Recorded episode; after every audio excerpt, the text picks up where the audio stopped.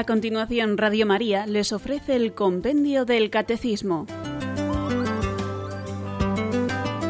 Es un espacio dirigido desde Roma por el Padre Mario Ortega y el Padre Roberto Visier.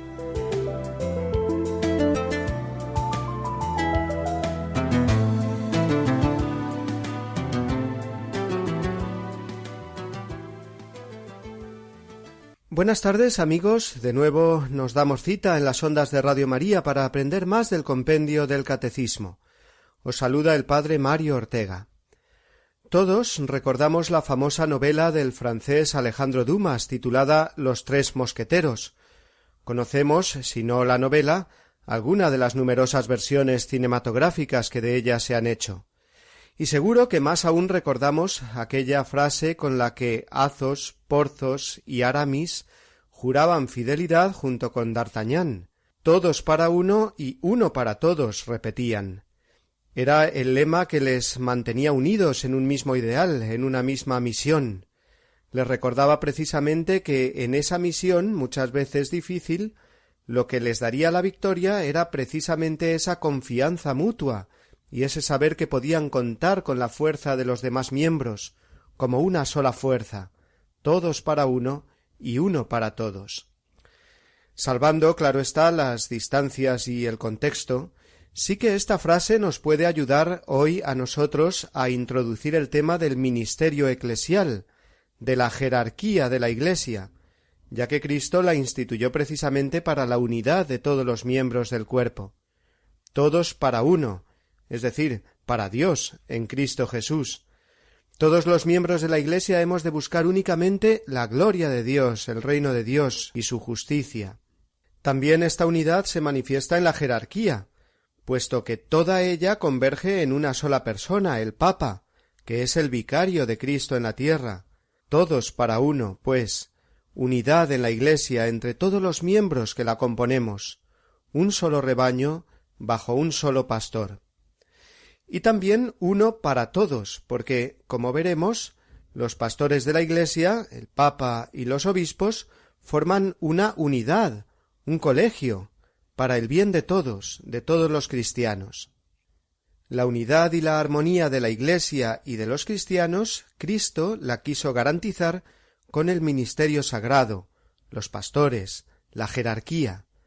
La gran tentación del mundo será ver la jerarquía como una especie de centralización del poder religioso, una especie de dominio de unos cuantos sobre el resto. Y esto no es la jerarquía, porque Cristo no quería esto cuando la instituyó. Todo lo contrario. Es un servicio de caridad.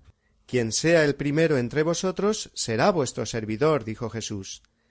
Y así el Papa, por ejemplo, es llamado el siervo de los siervos de Dios. En fin, comentaremos más en detalle todas estas cuestiones referentes al ministerio sagrado, a la jerarquía eclesiástica.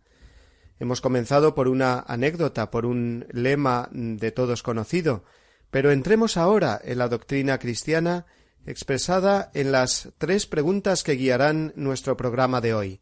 Son las preguntas 179, 180 y 181 del compendio. ¿Por qué Cristo instituyó la jerarquía eclesiástica?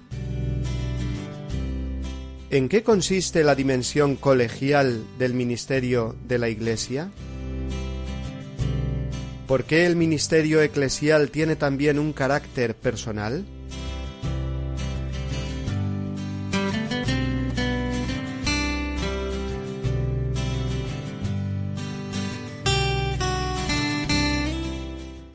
Hemos dicho que la jerarquía de la Iglesia muchas veces puede ser vista, aun por los mismos católicos, con ojos demasiado superficiales, que la considerarían como lo que son los jefes a nivel empresarial, estableciendo como dos niveles dentro de la Iglesia, el superior o de mando y el inferior del resto de los mortales, dos niveles entre los cuales tantas veces se intenta ver o crear oposición o contraste, nada más lejos de la voluntad fundacional de Cristo, que fundó la jerarquía para la unidad, para hacerse él, como buen pastor, visible en medio de su pueblo. Así nos lo explica el número 179 que escuchamos a continuación. ¿Por qué Cristo instituyó la jerarquía eclesiástica? Cristo instituyó la jerarquía eclesiástica con la misión de apacentar el pueblo de Dios en su nombre, y para ello le dio autoridad. La jerarquía está compuesta por los ministros sagrados, obispos, presbíteros y diáconos. Gracias al sacramento del orden, los obispos y presbíteros actúan en el ejercicio de su ministerio en nombre y en la persona de Cristo cabeza. Los diáconos sirven al pueblo de Dios en la diaconía de la palabra, de la liturgia y de la caridad. La razón de ser de la jerarquía de la Iglesia es la de apacentar el pueblo de Dios en nombre de Jesucristo, con la autoridad que para ello el mismo Cristo le ha dado. Cristo, el único pastor de la Iglesia, se hace visible y presente a través de los pastores que él ha elegido y consagrado por el sacramento del orden. La jerarquía está formada por ministros sagrados, obispos, presbíteros y diáconos, tiene su vértice en el Papa, que es el obispo de Roma, sucesor del apóstol San Pedro. Con él los demás obispos del mundo, que son los sucesores de los apóstoles. Y como colaboradores de los obispos, participando también del sacerdocio de Cristo, están los presbíteros. Y en un tercer grado del sacramento, sin ser sacerdotes, pero sí con un oficio orientado especialmente hacia la caridad y el servicio, como veremos, los diáconos. Estos son los tres grados del ministerio sagrado episcopado, presbiterado y diaconado, que componen lo que conocemos como la jerarquía de la Iglesia. Antes de nada, consideremos bien lo que significa la expresión ministros sagrados, el ministerio sagrado. Estamos acostumbrados a oír la palabra ministro en un argot político, los ministros del gobierno, o ministerio eh, del interior, del exterior, de sanidad, etc. Conviene, pues, que nos fijemos en primer lugar en el sentido etimológico y religioso de este término ministerio sagrado, para entenderlo en este sentido y no en otro, que estos son los problemas que muchas veces tenemos, que términos que utilizamos con un valor o sentido religioso en el mundo se entiende en otro contexto y esto causa confusión ya desde el principio. Y saber de dónde viene la palabra nos ayudará mucho. Ministro viene del verbo latino ministrare, que significa servir, cuidar, atender, haber recibido un poder no para utilidad propia, sino para administrarlo, darlo, repartirlo, para cuidar de otros. Y ministro viene de minister, más aún de la palabra minus, que significa menos. El verdadero minister, ministro, no es el que se cree más, sino menos, en el sentido de que es el que está puesto al servicio de los demás. Esta es la idea. Todo ministro es el que administra algo que no es suyo, no es padrón o jefe absoluto, sino administrador, encargado, si se quiere. Ha recibido un poder y unos bienes para administrarlos y para administrarlos bien, en favor de todos. Luego, ministro sagrado será el que administra las cosas sagradas, es decir, la palabra de Dios, eh, los sacramentos, la Iglesia en general, sacramento universal de salvación, dirigiéndola.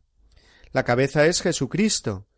Cristo es la fuente del ministerio en la Iglesia, leemos en el Catecismo Mayor número 874. Los apóstoles han sido nombrados por el mismo Cristo ministros, es decir, administradores de los frutos de la redención. Un ejemplo que a mí me gusta mucho meditar al considerar esta realidad es el milagro de la multiplicación de los panes que leemos en el capítulo seis de San Juan. Jesús hace el milagro, es decir, eso que no pueden hacer los hombres, pero luego dice a los hombres, a los apóstoles, dadles vosotros de comer, es decir, esos frutos eh, milagrosos, digamos, eh, panes y peces multiplicados por el poder de Cristo, son los que tienen que ser repartidos después por los apóstoles. Bueno, pues así se entiende lo que es el ministerio dentro de la Iglesia. Y ningún ministerio en la Iglesia se podrá entender al margen de Cristo, que es el que le da a dicho ministerio de obispo, de presbítero o de diácono la autoridad y la orientación hacia la caridad. El ministerio sagrado tiene, pues, un fundamento divino, es de institución divina, lo ha establecido así Jesucristo. No es un invento humano. Esto lo podemos entender también desde otra perspectiva, digámoslo así, más misionera. Nadie puede anunciarse a sí mismo el Evangelio, ni nadie puede darse a sí mismo la misión de anunciar el Evangelio a otros. El Evangelio es pura gracia de Dios, no es obra humana, es de Dios. Y es Dios el que ha querido ponerla en manos de los hombres, estableciendo el ministerio sagrado. Elige a algunas ovejas del rebaño para hacerlas pastores, y para ello establece un sacramento, el sacramento del orden, con el cual les da autoridad, el poder, de anunciar su Evangelio y administrar los sacramentos que dan la gracia de la salvación. El mismo nombre, sacramento del orden, nos está hablando de una ordenación, es decir, de una jerarquía. Y así a los apóstoles los hizo sacerdotes en la última cena, cuando les dijo Haced esto en conmemoración mía. Les dio también el poder de perdonar los pecados después de la resurrección. Recibid el Espíritu Santo a quienes perdonéis los pecados les quedan perdonados. Le dejó a Pedro el encargo especial de ser pastor universal de la Iglesia, cuando por tres veces le dijo apacienta a mis ovejas, según leemos en Juan 21, 15. Y finalmente, en el momento de su ascensión, les confirmó en la misión de proclamar el Evangelio y de administrar los sacramentos, comenzando por el bautismo. Id por todo el mundo y predicad el Evangelio, bautizando en el nombre del Padre y del Hijo y del Espíritu Santo, según leemos y hemos recordado ya muchas veces en Mateo 28, 19. Los ministros sagrados, nos dice así el Catecismo Mayor, hacen y dan por don de Dios lo que ellos por sí mismos no pueden hacer ni dar. Esto es la gracia, a través de la palabra y de los sacramentos. El ministerio sagrado eh, se recibe, lo hemos dicho, por el sacramento del orden, y está orientado exclusivamente al servicio, nunca a la gloria o poder personal, sino al servicio de Dios y de los hombres. De Dios, en primer lugar, porque recibiendo el sacramento del orden, la persona es hecha enteramente dependiente de Cristo, que le da la misión y la autoridad. Los ministros sagrados son verdaderamente servidores, esclavos de Cristo, según la expresión de San Pablo en el comienzo de la carta a los romanos y como la palabra y la gracia de la cual son ministros no son de ellos, sino de Cristo, que se las ha confiado para los otros, ellos se harán también esclavos de todos. Son palabras estas últimas del Catecismo Mayor en el número 876. De los tres grados del sacramento del orden, los obispos y presbíteros son sacerdotes, es decir, actúan en nombre y en persona de Cristo cabeza, los obispos tienen el sacerdocio en grado pleno, pues son los sucesores de los apóstoles. Los presbíteros, que somos los sacerdotes en el sentido que normalmente se utiliza esta palabra, somos colaboradores de los obispos, y el sacerdocio nos da principalmente el poder de consagrar la Eucaristía y de perdonar los pecados. Pero de esto hablaremos más en detalle en los próximos programas. Ahora, y para terminar este primer cuarto de hora, eh, digamos una palabra de los diáconos, que es el tercer grado del sacramento del orden. No son sacerdotes, pero sí ministros sagrados también, que tienen una específica misión de servir al pueblo de Dios con la palabra, en la liturgia y en la caridad. Vemos el origen del diaconado en el libro de los Hechos de los Apóstoles, en el capítulo seis, cuando toma la palabra Pedro y dice No está bien que nosotros, los apóstoles, abandonemos la palabra de Dios por servir a las mesas. Por tanto, hermanos, Buscad entre vosotros a siete hombres de buena fama, llenos de espíritu y de saber, y los pondremos al frente de esta tarea, mientras que nosotros nos dedicaremos a la oración y al ministerio de la palabra. Y desde entonces el diaconado se desarrolló en la Iglesia. Los diáconos también predicarán la palabra, sirven al altar, eh, los distinguimos eh, en una celebración porque tienen esa estola que llevamos los sacerdotes eh, colgada de los hombros, ellos la tienen en forma cruzada sobre el pecho.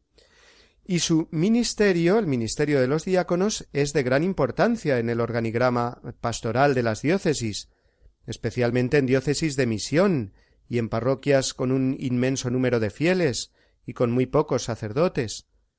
Hay diáconos a lo largo de la historia de la Iglesia especialmente famosos. Uno de aquellos siete primeros fue el primer mártir de la Iglesia, San Esteban. Otro famoso, por ser un gran teólogo, es el diácono San Efrén del siglo IV. Y también un santo muy importante, San Francisco de Asís, hemos de recordar que no fue sacerdote, sino diácono.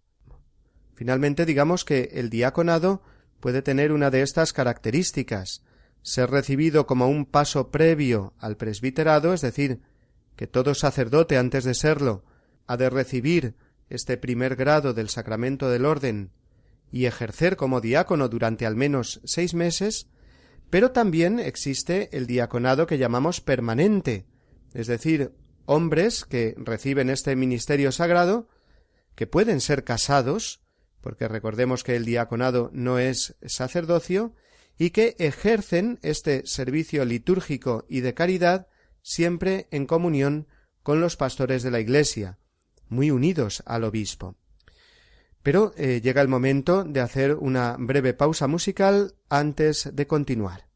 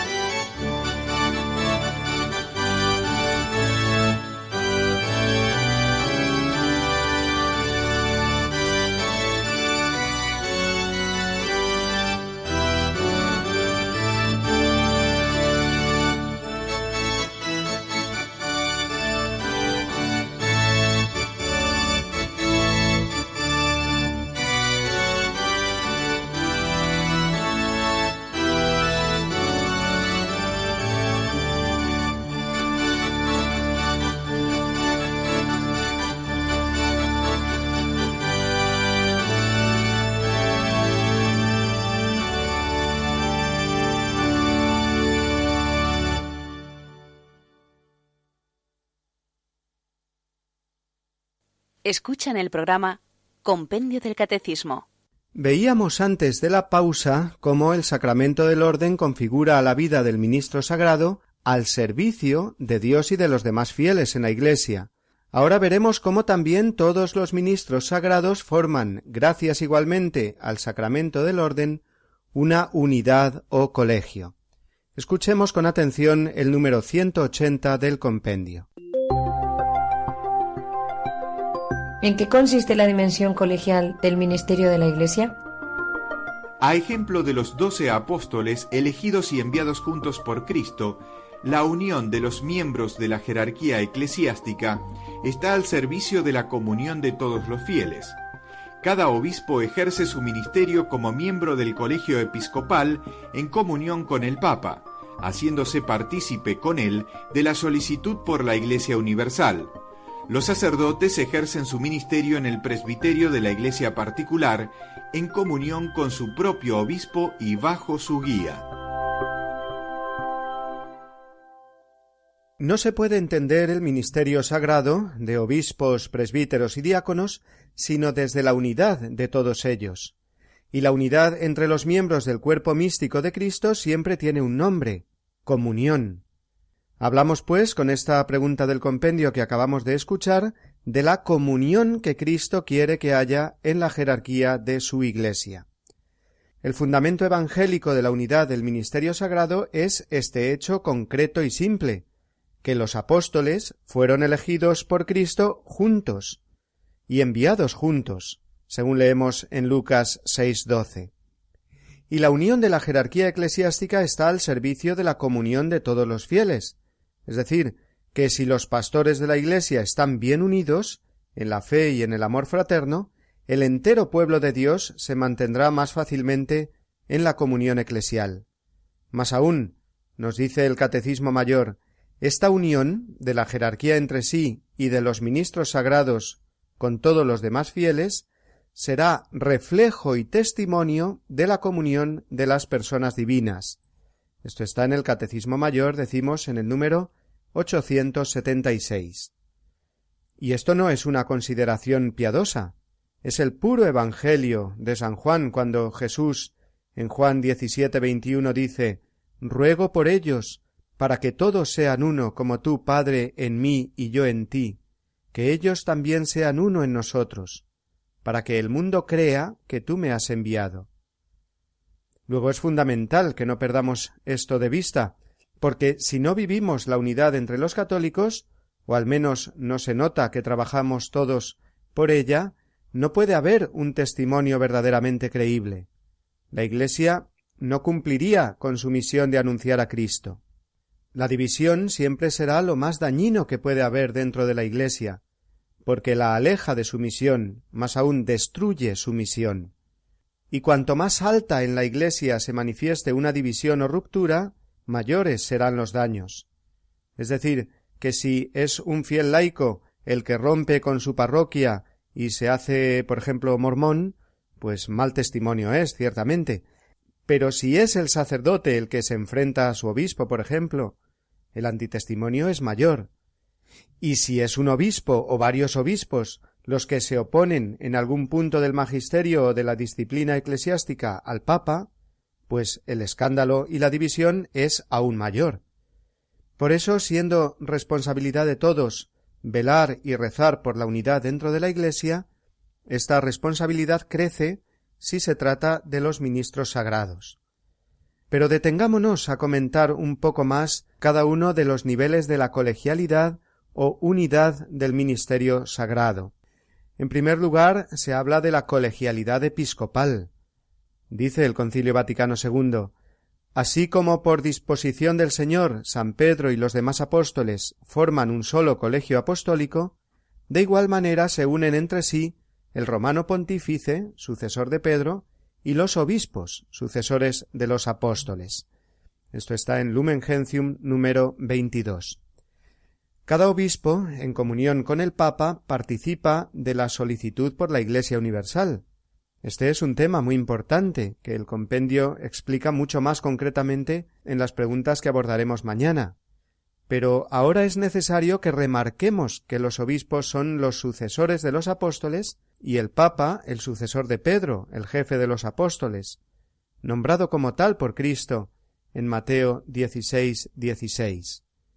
Ya hemos dicho que Cristo formó con los doce apóstoles un grupo compacto, donde el sentir y el hacer debían ser como de una sola persona que siente y actúa.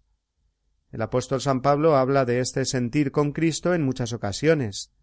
Tened entre vosotros los mismos sentimientos de Cristo, decía en Filipenses 2, 6, o tener la mente de Cristo, primera Corintios 2, 16. La colegialidad de los obispos con el Papa se expresa de diversas formas, algunas muy conocidas, otras no tanto, pero todas eh, muy importantes, eh, que conviene que conozcamos bien. En primer lugar, hemos de hablar de los concilios, especialmente de los concilios ecuménicos, que han sido convocados por el Papa a lo largo de la historia para todos los obispos juntos dirimir temas doctrinales o pastorales. Así se ha hecho visible de un modo precioso esa comunión o colegialidad entre todos los obispos con el obispo de Roma, el Papa a la cabeza. El último concilio ecuménico fue el Vaticano II, del que este año celebramos el cincuenta aniversario de su comienzo. Muchos de nuestros oyentes recordarán aquel impresionante evento eclesial que congregó a miles de obispos de todo el mundo. La Iglesia hoy vive en gran medida del impulso que recibió de ese último concilio. Pero no podemos olvidar los demás, ni pensar que la Iglesia nació en 1962. Antes hubo otros veintiún concilios ecuménicos, desde aquel primero celebrado por los apóstoles en Jerusalén en el año cincuenta del siglo I, e infinidad de concilios regionales o sínodos, que también son expresión de la colegialidad de los obispos con el Papa. Ahora destacamos sólo esta expresión visible de la comunión, porque hablaremos más de lo que son los concilios y de su valor doctrinal y pastoral en los próximos programas. En segundo lugar, otra expresión de la unión de los obispos entre sí y con el Papa es la visita que los obispos de una misma región realizan al sucesor de Pedro cada cinco años normalmente. Esta visita se conoce con el nombre de ad limina apostolorum, que quiere decir a donde están los apóstoles, esto es, San Pedro y San Pablo, a Roma como centro de la cristiandad. La visita ad limina permite a cada obispo traer a Roma toda la situación de su diócesis y conectar así la Iglesia particular con la Iglesia universal, porque es una sola Iglesia. En estas visitas cada obispo siente ese afecto colegial con el que, como decía Juan Pablo II, nunca se encuentra solo, porque está unido siempre y continuamente a sus hermanos en el episcopado y a quien el Señor ha elegido como sucesor de Pedro. Estas son palabras de la exhortación Pastores Gregis, en el número ocho. Un tercer momento muy importante de la comunión episcopal es precisamente la consagración de un nuevo obispo. El Papa nombra a un presbítero como obispo y la consagración de este nuevo sucesor de los apóstoles la realizan tres obispos juntos, en una ceremonia preciosa, que expresa, como decíamos, esta unión fraterna que hay entre todo el episcopado. Además de estos tres obispos consagrantes, Normalmente están todos o casi todos los obispos de ese país o de esa región. Y por último, un cuarto signo de la colegialidad episcopal son, como no, las conferencias episcopales, que si bien no son órganos de gobierno como tal, porque esa es tarea de cada obispo en su diócesis y del Papa en toda la Iglesia, sí que son instrumentos necesarios para afrontar juntos situaciones o problemas pastorales comunes a todas las diócesis de un país o de una región. Los obispos, cuando se reúnen en la conferencia episcopal, rezan juntos, estudian juntos las diversas cuestiones, y de esos encuentros emanan declaraciones o documentos muy interesantes, porque son fruto, como decíamos, de esa unión entre ellos, y la unión manifiesta mejor la fuerza y sobre todo la caridad, la caridad pastoral. Cuando se habla de colegialidad en la Iglesia, uno se refiere sobre todo al colegio de los obispos, como decíamos. Pero no debemos olvidar tampoco, e incluirla aquí en este comentario sobre la unidad del ministerio, la comunión ministerial también de los presbíteros, de cada presbítero con el obispo y de todos los presbíteros entre sí, que forman una unidad diocesana llamada presbiterio, siempre no lo olvidemos para el bien de todos los fieles. Los sacerdotes ejercen su ministerio en la unidad del presbiterio de una iglesia particular, en comunión con su obispo. El presbítero católico no es una persona que ha elegido una profesión, sino que Dios lo ha elegido y lo ha consagrado para una misión. Esa misión sólo la puede cumplir en la comunión con la Iglesia a través de su obispo. No puede, por tanto, ir eh, por libre, enseñando como Evangelio lo que son sus opiniones, ni quitando o poniendo elementos litúrgicos, ni tampoco diciendo que esto es o no es pecado, independientemente de lo que dice el magisterio de la Iglesia. No ejerce una profesión civil, ejerce un ministerio sagrado, que le inserta en una unidad de comunión, que se llama, hemos dicho, presbiterio, encabezado y guiado por un obispo, que es el sucesor de los apóstoles, y que hace presente en la diócesis o iglesia particular la Iglesia universal, la única Iglesia de Cristo. Cuando uno recibe el sacerdocio, el presbiterado, promete ante el obispo obediencia y respeto a él y a sus sucesores. Luego, no es una cuestión sólo de apariencia o superficial, sino que forma parte de la vida del presbítero la obediencia al obispo y la comunión con él. Si no tenemos esto muy claro y no renovamos diariamente esta conciencia, comenzando por los mismos presbíteros, enseguida vendrán visiones y juicios muy parciales y superficiales. Es que este sacerdote es muy avanzado, mientras que su obispo es muy conservador y no lo entiende. Es que este otro sacerdote no es muy obediente al obispo, pero lo importante es que está al lado de la gente. Si es que no es eso. Esas son otras categorías que hacen olvidar la realidad más honda del ministerio sacerdotal, que éste es comunión con el obispo y con los demás presbíteros, y no se puede ejercer de otra manera que no sea mediante esta comunión visible y efectiva, que es la que hace eficaz al ministerio.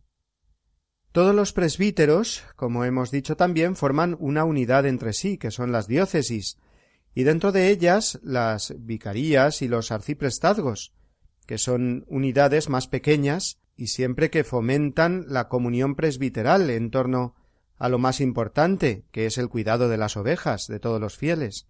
Los sacerdotes de las parroquias, de los arciprestazgos, tantas veces se reúnen y rezan juntos, y comen juntos, y discuten juntos las diferentes problemáticas que se viven en las comunidades cristianas concretas, parroquias, movimientos, etc.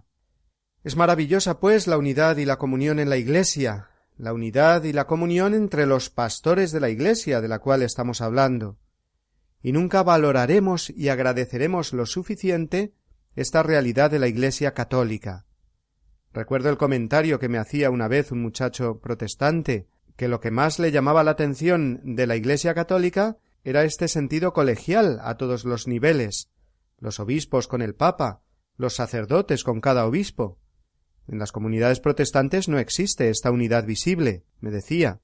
Yo voy a esta iglesia porque me gusta cómo habla este pastor, pero sé que dos manzanas más allá, en la misma calle, hay otro pastor que no tiene nada que ver con éste, porque no dependen de una unidad visible superior. Es precisamente la dimensión colegial del ministerio sagrado la que hace que esto en la Iglesia católica no sea así, que no se viva una disgregación, sino que hay un orden jerárquico, que se vive en comunión y en obediencia de fe. Pero debemos hacer ahora de nuevo una pausa. Este es el momento indicado antes de pasar al siguiente número del compendio.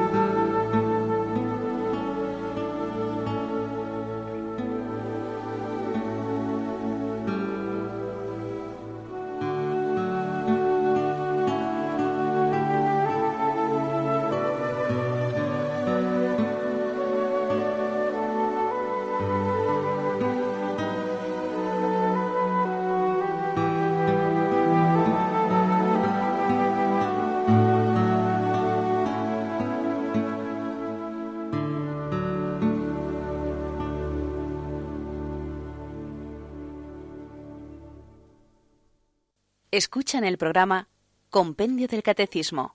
En este último tramo del comentario de hoy hablaremos de la tercera gran característica del ministerio sagrado.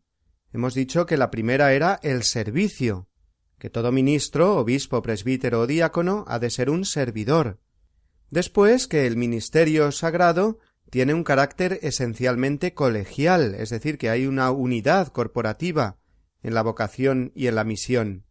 Y ahora nos queda comentar, y lo hacemos con la pregunta 181, el carácter personal del ministerio ordenado.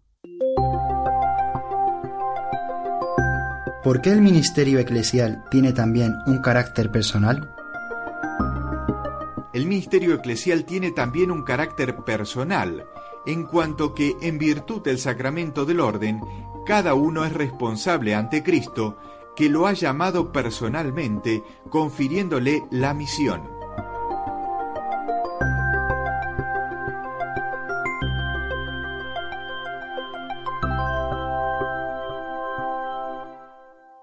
Jesucristo eligió a los doce apóstoles, los eligió juntos, pero lo hizo personalmente, uno a uno, llamándolos por su nombre. Ya era este el modo de hacer de Dios en el Antiguo Testamento la vocación personal, la llamada por el nombre concreto, de los patriarcas, de los profetas. Recordemos, por poner un ejemplo, la preciosa llamada a Samuel, cuando era un niño y mientras dormía Dios pronunció varias veces su nombre. A veces cuando Dios llama a la persona hasta le cambia el nombre. Por ejemplo, cuando Dios llamó a nuestro Padre en la fe y le dijo A partir de ahora ya no te llamarás Abraham, sino Abraham. Leemos en Génesis 17.5. Del mismo modo, cada apóstol ha sido llamado personalmente por Jesús. Sígueme, escuchó por ejemplo San Mateo a la mesa de los impuestos, o Pedro aun después de las negaciones. La misión es común de todos los apóstoles, pero cada uno de ellos es testigo de una experiencia personal de encuentro con Cristo. Porta una responsabilidad personal ante Él, que le ha enviado a dar testimonio. Y más que testimonio, Cristo constituye a cada apóstol imagen suya, le da el poder de actuar en su nombre. Cada obispo y cada sacerdote actúa en persona de Cristo cabeza. Esto quiere decir que es Cristo quien habla cuando ellos dicen esto es mi cuerpo o yo te absuelvo de tus pecados. Este es el misterio. No es una cuestión superficial o están haciendo como una representación teatral los sacerdotes cuando usan la primera persona. Es realmente Cristo quien habla por medio de ellos y en ellos. Y como Cristo habla, su poder se hace presente a través de ellos, de manera que el pan se convierte en su cuerpo y el vino en su sangre. Y es Cristo el que perdona igualmente cuando el sacerdote dice yo te absuelvo. No es un teatro, digo, ni ningún símbolo, sino una realidad visible y misteriosa al mismo tiempo. Y esto quiere decir que cada obispo o presbítero actúa en persona de Cristo cabeza de la Iglesia. Esta configuración del sacerdote con Cristo cabeza no nos tiene que llevar, sin embargo, a pensar que la eficacia de la salvación dependa exclusivamente de la persona del ministro. La eficacia del sacramento está salvaguardada por la naturaleza del mismo, esto es, no depende la eficacia de la misa, de la confesión o cualquier otro sacramento de que el sacerdote esté en gracia de Dios, o sea más o menos santo. Dios garantiza que cada sacramento da la gracia independientemente del grado de santidad del ministro que lo confiere. Esto es lo que se conoce en la teología sacramental como el ex opere operato. Pero qué duda cabe que el ministro ordenado está llamado a transparentar lo más posible en sus virtudes a Jesucristo, y que cuanto más santo sea, más fácil y abundantemente correrá la gracia a través de él para llegar a los fieles. Pensemos en un santo cura de Ars, que es el modelo de todos los sacerdotes. La misa es igual de válida y eficaz, sacramentalmente hablando, la celebre un sacerdote santo u otro que no lo sea tanto, pero es indudable que la santidad del ministro que la preside posibilita que un cúmulo de gracias añadidas venga en beneficio de los fieles, de la Iglesia entera. Igual ocurre, y más aún lo puede uno comprobar en la confesión. Cualquier sacerdote válidamente ordenado y con jurisdicción para hacerlo, cuando absuelve, perdona los pecados. Nadie lo puede poner en duda. Pero en un sacerdote santo, sabio y prudente, siempre esas gracias de misericordia y consuelo para el penitente irán acompañadas del ejemplo de amor y entrega del confesor. Cada ministro sagrado, pues, como nos recuerda el compendio, es responsable ante Cristo de sus acciones y de sus palabras. Si éstas se corresponden con el Evangelio y con el magisterio de la Iglesia, porque vive esa comunión eclesial de la que hablábamos antes, pues entonces estará siendo un buen pastor, un buen ministro, porque administra bien lo que no es suyo, el Evangelio, para la salvación de los fieles, que tampoco son suyos, sino de Cristo. No le faltarán ni la originalidad ni la audacia necesarias en todo momento para hacer comunicar el Evangelio, porque es el Evangelio lo realmente atrayente.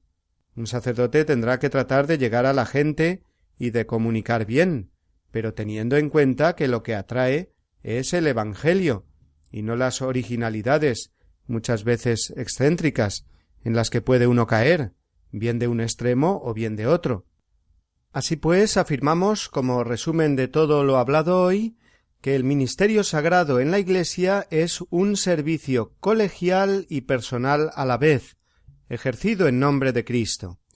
Con estas precisas palabras lo resume el Catecismo Mayor en el número 879. Queridos amigos, tenemos que ir concluyendo ya para dar paso a las intervenciones y preguntas de los oyentes que nos quieran llamar.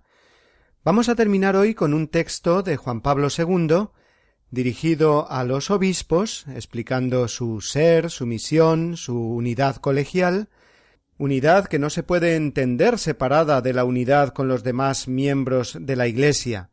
Creo que este texto de la exhortación Pastores Gregis es una buena conclusión al programa de hoy.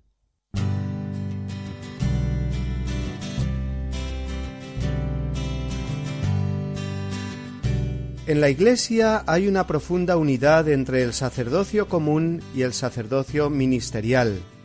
El hecho de que, aunque difieran esencialmente entre sí, estén ordenados uno al otro, crea una reciprocidad que estructura armónicamente la vida de la Iglesia como lugar de actualización histórica de la salvación realizada por Cristo. Dicha reciprocidad se da precisamente en la persona misma del obispo, que es y sigue siendo un bautizado, pero constituido en la plenitud del sacerdocio. Esta realidad profunda del obispo es el fundamento de su ser entre los otros fieles y de su ser ante ellos. Lo recuerda el Concilio Vaticano II en un texto muy bello. Aunque en la Iglesia no todos vayan por el mismo camino, sin embargo todos están llamados a la santidad, y les ha tocado en suerte la misma fe por la justicia de Dios. Aunque algunos por voluntad de Cristo sean maestros, administradores de los misterios y pastores de los demás, sin embargo existe entre todos una verdadera igualdad en cuanto a la dignidad y a la actividad común para todos los fieles, en la construcción del cuerpo de Cristo. En efecto, la diferencia que estableció el Señor entre los ministros sagrados y el resto del pueblo de Dios lleva consigo la unión, pues los pastores y demás fieles están unidos entre sí, porque se necesitan mutuamente. Los pastores de la Iglesia, a ejemplo de su Señor, deben estar al servicio los unos de los otros y al servicio de los demás fieles. Estos, por su parte, han de colaborar con entusiasmo con los maestros y los pastores. El ministerio pastoral recibido en la consagración, que pone al obispo ante los demás fieles, se expresa en un ser para los otros fieles, lo cual no lo separa del ser con ellos. Esto vale tanto para su santificación personal que ha de buscar en el ejercicio de su ministerio, como para el estilo con que lleva a cabo el ministerio mismo en todas sus funciones.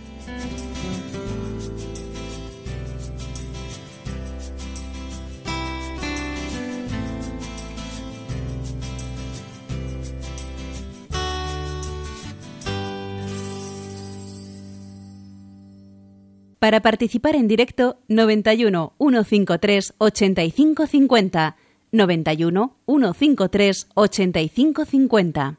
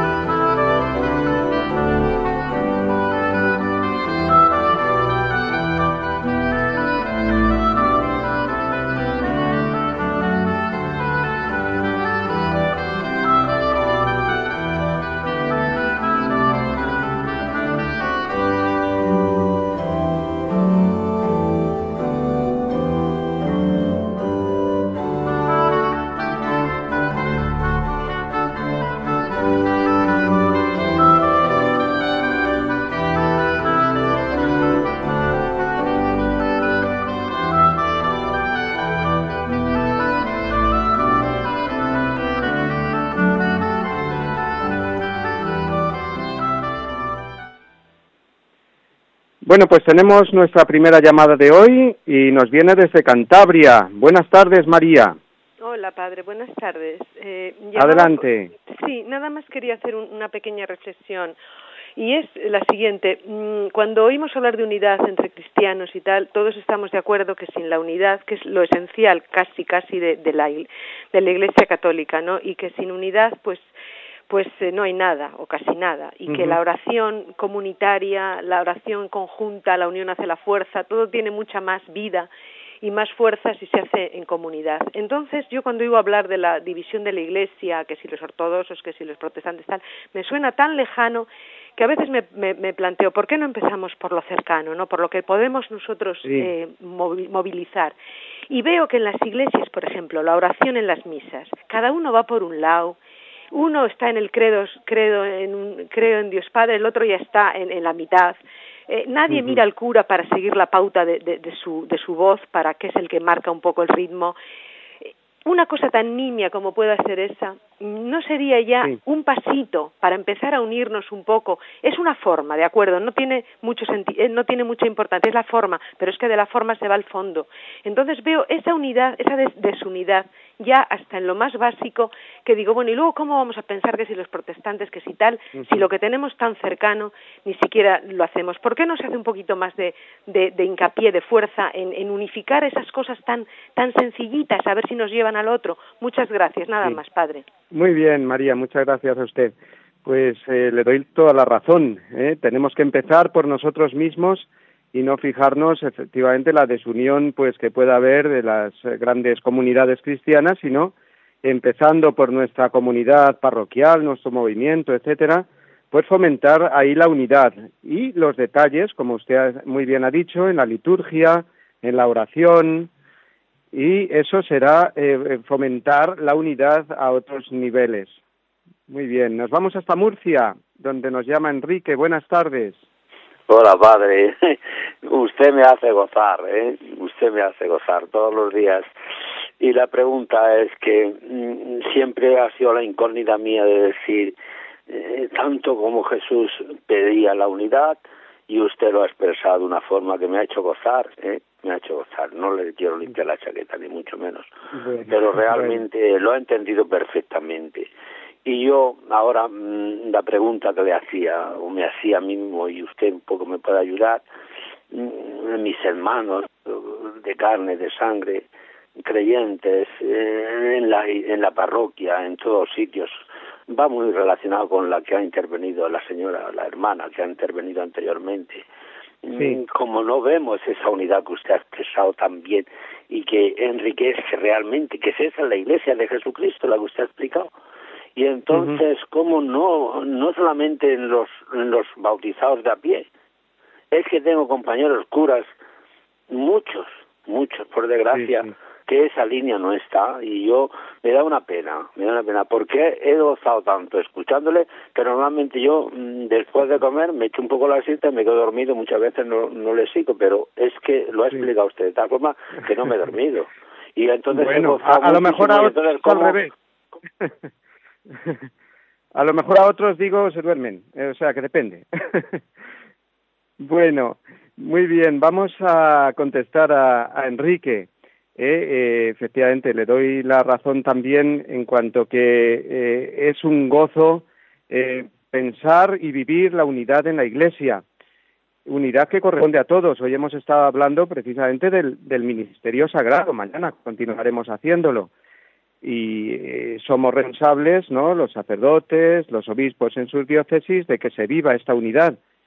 Pero también los laicos eh, deben hacer y pueden hacer muchísimo, más de lo que se piensan, con esa eh, liturgia bien celebrada, bien participada por ellos, en, esa, en esas obras de caridad que se muestran en los detalles, en esa obediencia a la Iglesia, eh, al, magisterio de la Iglesia y a los obispos y sacerdotes de su parroquia, fomentando siempre esa fidelidad a la Iglesia, al magisterio.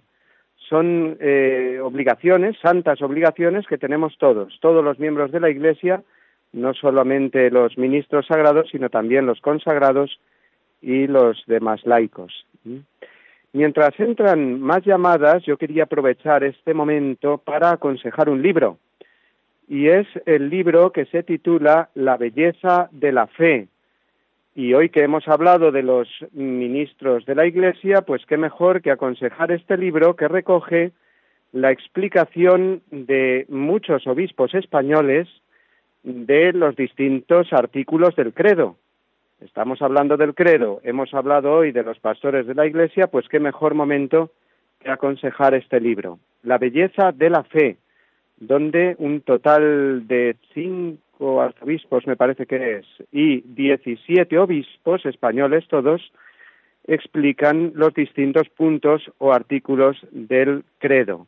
Repito el nombre del libro, La belleza de la fe, ha salido hace muy poco, yo he tenido ocasión de leerlo estas Navidades y he de decir que me ha encantado. ¿eh? Eh, no solo ya porque es una explicación del credo, sino porque uno se siente en comunión, en esa hermosa comunión, unión que hemos dicho hoy con nuestros pastores. La belleza de la fe se titula el libro y está publicado por la editorial San Pablo y, y disponible en todas las eh, librerías religiosas, por supuesto, y otras eh, puesto que es además un libro que ha salido hace muy poco. Repito, para que tomen bien nota, se lee muy bien, es cortito y muy formativo, La belleza de la fe, en la editorial San Pablo. Pues vamos a ir terminando ya nuestro programa de hoy, eh, recordándoles que en esta eh, semana estamos viendo los Mm, programas referentes a la última parte ya de creo en la Iglesia Católica y en concreto estamos hablando de los fieles cristianos. Eh, hoy hemos hablado de la jerarquía, mañana continuaremos también y el jueves serán, eh, será hablar de los laicos y el viernes de la vida consagrada. Todo ello, les recuerdo, nos pueden seguir ¿eh? y estar al día de lo que vamos a hablar al día siguiente y encontrar más material formativo en nuestra cuenta de Facebook, Compendio Radio María, todo junto, Compendio Radio María, dentro de Facebook, claro está. Y escribirnos también al correo electrónico eh, sus dudas o aportaciones. El correo electrónico es compendio arroba radiomaria.es, compendio arroba radiomaria.es. Vamos a encomendarnos, como siempre lo hacemos, a la Santísima Virgen, Madre de la Iglesia. Dios te salve María, llena eres de gracia, el Señor es contigo. Bendita tú eres entre todas las mujeres, y bendito es el fruto de tu vientre Jesús. Santa María, Madre de Dios, ruega por nosotros pecadores, ahora y en la hora de nuestra muerte. Amén. y la bendición de Dios Todopoderoso, Padre, Hijo y Espíritu Santo, descienda sobre vosotros y os acompañe siempre. Hasta mañana, si Dios quiere.